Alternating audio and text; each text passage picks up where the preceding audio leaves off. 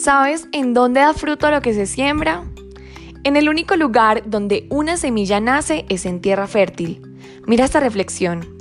En la situación en la que tú estés, estás sembrando, ya sea en tu empresa, en tu trabajo, en tus relaciones, incluso contigo mismo.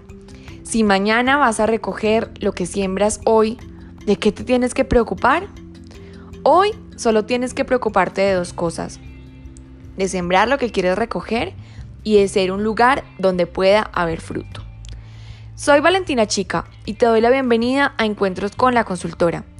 En la historia del capítulo anterior estaba aquel empresario que le tocó comenzar de cero porque no registró su marca en el momento adecuado.